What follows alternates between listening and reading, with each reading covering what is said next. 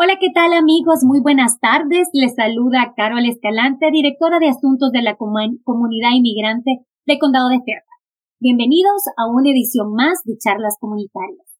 Eh, el día de hoy tenemos un tema muy especial, ¿verdad? Que va a tener un impacto en, en la comunidad hispana del Condado de Fairfax. El día de hoy tenemos eh, a una persona eh, especialista en el tema de em, acogida y adopción, ¿verdad? Ah, de menores en el área de Fairfax, como se le conoce en inglés como foster care y foster care families. Le damos la bienvenida a Melissa Alba, que es especialista en el tema, que nos va a ampliar, ¿verdad?, más detalles de, de la importancia de que eh, tengamos más familias que se unan a esta iniciativa, que podamos apoyar a más niños eh, que se encuentran en este estado de vulnerabilidad por diferentes razones. Eh, entonces, como referencia, eh, quiero mencionar que en el mes de noviembre estamos eh, nosotros haciendo una campaña de concientización, ¿verdad? Como el mes de la adopción, que es el momento de reconocer a las familias adoptivas y es un momento idóneo para que una familia que desee adoptar a, un, a un menor tome la decisión. Entonces nosotros estamos tomando la iniciativa de promover este mensaje. actualmente tenemos eh, alrededor de 200 niños en el condado de Fairfax que esperan eh, encontrar una familia, ya sea una acogida temporal o ya sea una adopción permanente. Sabemos que como, como, como se le conoce también, ¿verdad? Porque muchas veces es un poco confuso la terminología, tenemos a los niños que están en foster care. Estas personas eh, están esperando encontrar a sus foster parents, que son eh, una familia que le dé una acogida temporal y eventualmente pues si, si las condiciones del familiar de este menor no son las más óptimas, pues este, este proceso se puede convertir en una em, adopción ya más permanente.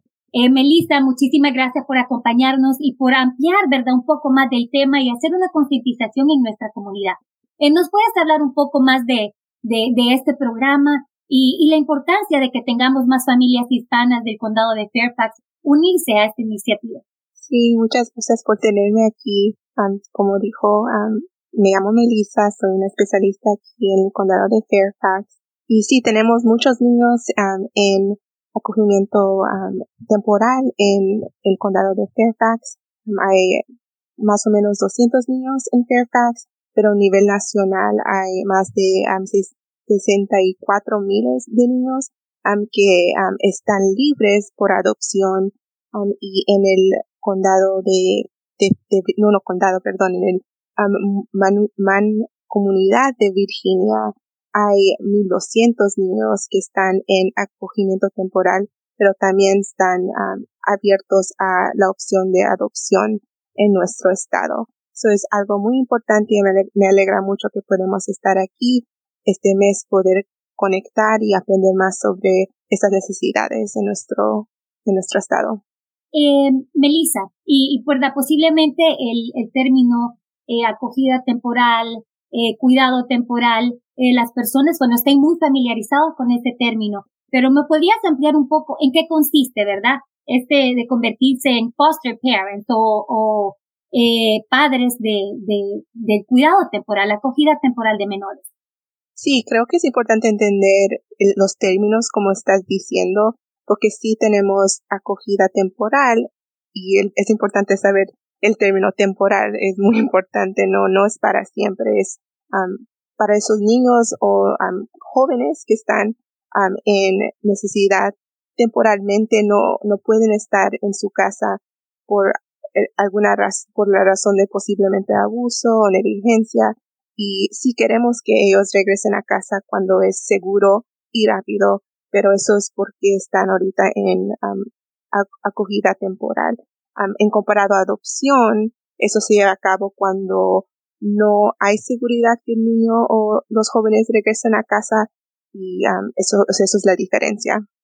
Ok, muy bien. Y solo recapitulando lo que mencionabas, entonces eh, son menores de, de, desde que nacen, ¿verdad? Bebés hasta los 18 años, que por diferentes circunstancias, ya sea porque están envueltos en, en eh, eh, actividades relacionadas con abuso de sustancias, ya sea droga o alcohol o algún maltrato o, ¿verdad? Cualquier, eh, eh, ya sea condición en el cual los ponga ellos en riesgo, ¿verdad? De estar seguros, ellos entran a este, a este programa, ¿verdad? Que es de eh, foster care o de cuidado temporal.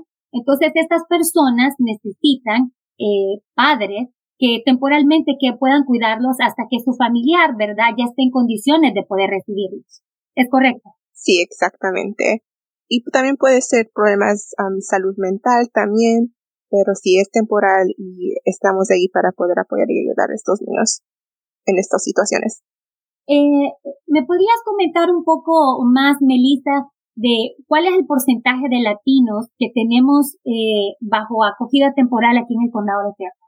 Sí, ahorita tenemos 30% de niños hispanos en nuestro condado que está en acogimientos temporales. Ay, y como podemos ver, 30% en realidad que es un, número grande, ¿verdad? No sé si tenemos algún pues número de cuántos niños serán, serán, pero, pero hay, ¿tenemos algún número? Pues es 30%, no tenemos un número, pero sé que es 200 niños en nuestra custodia en el condado de Fairfax para entender un poco más sobre ese número. Ah, muy bien, muy interesante. Entonces, miren ustedes, eh, familias latinas del condado de Fairfax, eh, si en algún momento, eh, y esto es como un mensaje de concientización, quieren cambiarle o tener un impacto positivo en la vida de estos menores, eh, que en realidad pues han pasado por momentos eh, complicados eh, y necesitan poder tener a, a, a una familia que los pueda guiar, que los pueda cuidar, que se puedan asegurar de que están eh, alimentándose correctamente. Pues esta es la oportunidad. Y preguntaba una, una pregunta, Melissa. Eh, ¿Cuáles son los requisitos para que una familia, verdad, que esté interesada en eh, ser eh, papá, eh, foster parent o eh, padres de, de, de cuidado temporal para estos niños? Sí, so, obviamente personas que son compasivas o, o o que son atentas, que tienen mucha paciencia, pero en general hay muchas personas que pueden ser parientes de temporal, de, eh, de, cuidado temporal. Puede ser personas que son solteras o no, no tienen que estar casados, pero también tenemos personas que están casados o también divorciados. y también eso incluye parejas LGBTQ. Todos son bienvenidos a ser papás temporales pero sí tienen que tener menos más de 18 años. Entonces, como podemos ver, eh, pues en realidad que muchas personas califican, ¿verdad? El requisito principal, como mencionaba Melissa, es tener ese corazón de poder impactar en la vida de un menor, eh, poder tener esa compasión y también pues la paciencia, ya que sabemos que muchos de estos menores han pasado por, por momentos complicados, momentos difíciles, pero imagínense ustedes cómo va a tener eso un impacto eh, en su vida, el poder cambiarle el rumbo a estos menores, ¿verdad? Que muchas veces lo que necesitan es un poco de cariño, eh, atención eh, y, y, guía, ¿verdad? Tener a una persona que se pueda convertir en, en su guía o su patrón a seguir para, para seguir creciendo profesionalmente. Claro. Y iba a decir también cuando estamos hablando del 30% de niños hispanos, creo que es también importante saber que muchos de estos niños, su primer idioma es español y queremos también ver la importancia de tener esos papás que pueden entrar en sus vidas y poder comunicarse en el, mismo idioma que ellos hablan. A veces eso puede ser a veces muy difícil en qué porcentaje de diferentes personas que son parientes o papás de cuidado temporal y, ah, y eso es algo importante saber también, que eso es porque también necesitamos personas que hablan español para estos niños, para que ellos puedan poder hablar y, y conversar en su idioma. Sí, no, y mira, y aquí también tenemos también el valor agregado de que, de que estos niños, ¿verdad? Seguramente, pues, eh, están registrados en la escuela, si no hablan eh, el inglés completamente, pues están en el programa de ESOL, ¿verdad? English as Second Language, y, eh, y que estos, estos eh, latinos, estos niños latinos, puedan mantener su idioma, ¿verdad? Y qué mejor que poder eh, expresarse y poder hacerlo en su idioma, porque todavía, claro, están aprendiendo un segundo idioma, pero todavía no, no lo hablan 100%. Entonces, van a, a si, si pueden encontrar un padre que, que en los cuales ellos puedan expresarse, cómo se sienten, lo que necesitan, inclusive hasta un mensaje de agradecimiento, un mensaje de cariño, ellos se familiarizan un poco más. Y, eh, y, se me ocurre ahora que estamos hablando hasta el tema cultural, el tema de la comida, los sabores, eh, en nuestra cultura. Sí, claro. Y Melissa, pues indagando un poco más en este tema, ¿por qué es importante que los niños tengan eh, pues un cuidado permanente ya de, de, un, de, un, de una acogida temporal? Sí. Lo pensamos en esta manera que tener una familia, personas que entienden su cultura común, todas esas cosas son muy importantes para conexión, para pertenencia, seguridad, estabilidad, normalidad para estos niños. También estamos hablando de niños que son jóvenes y ellos también están pasando por una transición de edad adulta y teniendo esa permanencia es muy importante para estos niños. Y bueno, para recapitular, las personas que pueden calificar para ser eh, foster parents o padres de cuidado temporal de estas menores son personas compasivas, eh, con este sentido de solidaridad y que quieran tener un impacto en estos menores, ya sea eh, una persona soltera, una persona divorciada, eh, alguien del, de la comunidad LGBTQ, Así que todo el mundo está incluido, así que las opciones son amplias, lo único que necesita tener es un corazón grande para poder darle su cariño, su tiempo, sus atenciones a estos menores que han pasado momentos complicados. Eh, ¿Cómo puede una persona que esté interesada, posiblemente después de escuchar este mensaje, se han motivado y dicen, me interesa saber, ¿verdad?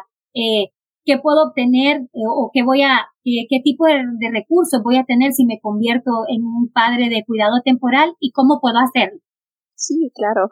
O si quiere encontrar más información, es importante, ahorita estamos viendo el sitio web que tenemos, es completar una encuesta, un cuestionario que se llama en inglés Foster Family Highway. Y si completas eso, eso es una buena indicación para saber si eres un buen candidato para nuestra agencia. También hay un número de teléfono, es 703-324 6639 um, para entender o saber más información por teléfono si eso es más fácil para, para ti. Y estaba diciendo sobre como apoyos para las familias, acogimiento temporal. Sí tenemos asistencia financieramente para estas familias y eso puede funcionar para alojamiento, necesidades como comida, ropa, atención médica, dental. también si estás ayudando a niños más pequeños, cuido infantil, tratamos de encontrar maneras para apoyar en actividades para estos niños y para los niños que son más grandes o más como jóvenes, es importante tener ese apoyo, capacidad, asesoramiento después de adopción también. So, sí hay servicios también después de que alguien se adopta, uno de, de los niños se adoptan. Y Melissa, eh, estaba viendo aquí en las notas que también estas familias que, que se convierten en padres temporales eh, podrán tener acceso, no sé si solo los menores o también la familia, a programas de, médicos o de salud dental. Ah, es ah, para los niños, ah, normalmente. Eso, todos esos apoyos financieros son para los niños, pero también tenemos programas y apoyos para la familia en general y eso es algo que tendrías que conectar con el trabajador, el especialista que está trabajando contigo. Magnífico. Entonces sabemos que las personas eh, que, que pues que califiquen a ser foster parents, ¿verdad? O padres eh, de acogimiento temporal o de cuidado temporal, eh, pueden eh, tener la, la, la, certeza de que estos niños van a tener un seguro médico, van a tener un seguro de, de dental, y van a poder tener todos los recursos que ha mencionado Melissa, como asistencia con, con ropa, comida, eh, cuidado de, de, de guardería, si fuese necesario, escuelas, campamentos y actividades extracurriculares, ¿verdad? Y es bien importante que aquí podríamos conectarlos inclusive con otros recursos que tiene el condado, que cuando estos eh, jóvenes han pasado por momentos complicados, también el condado ofrece por por el, el departamento de, del Community Service Board eh, actividades para, para poder ayudar a mejorar la salud mental de, los, mental de los menores. Entonces también esos son otros programas que están disponibles para que, que este proceso de cuidado de los padres de, de cuidado temporal sea un poco eh, menos complicado. Y ahora, Melissa, moviéndonos un poco más adelante del tema, Eh, ¿Qué pasa con, con, verdad, ya una familia muchas veces, y, y, yo he trabajado con, con familias latinas o familias que han, eh, han sido eh, eh parientes de cuidado temporal o padres de cuidado temporal y ya luego pues pasa el tiempo y la gente se encariña con estos menores y si de repente el menor no está en condiciones para poder eh, reunificarse con su familia o simplemente no hay un familiar que pueda hacerse cargo del menor, está la opción de que puedan adoptar permanentemente a, a estos menores. ¿Me podrías ampliar un poco más de este tema? Sí, no, claro, es importante saber eso también. Los padres, um, acogimiento temporal es temporal, eso es importante cuando estamos entrenando a estos papás para que ellos sepan eso.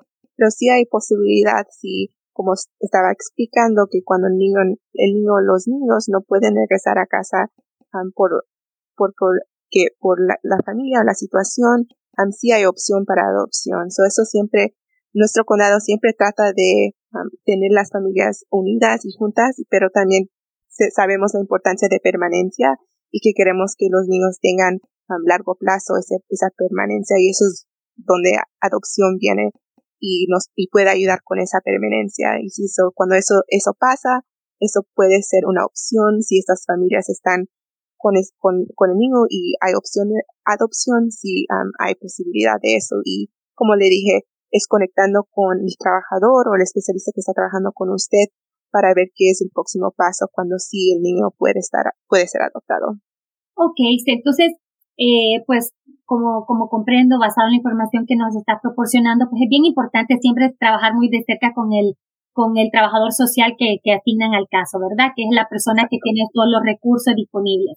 Eh, entonces, para recapitular lo, lo, lo que hemos mencionado, pues sabemos que noviembre es el mes de concientización de adopción, entonces es el, el, pues la fecha idónea para nosotros hacer un llamado a toda la comunidad latina para que que, que sepa, que, que piense qué mejor regalo le podemos dar en esta época de ya casi Navidad, ¿verdad? O época de, acción de gracias y que ya Navidad eh, que se avecina, eh, que darles a estas personas pues un, un techo, un lugar donde se sientan bienvenidos, las atenciones y el cariño. Entonces, como miraba, como mencionaba Melissa, el único requisito es ser solidario, eh, estar dispuesto a darle cariño, a estos menores, tener paciencia. Muchos de ellos han pasado por momentos complicados y necesitan de su cariño y de sus atenciones.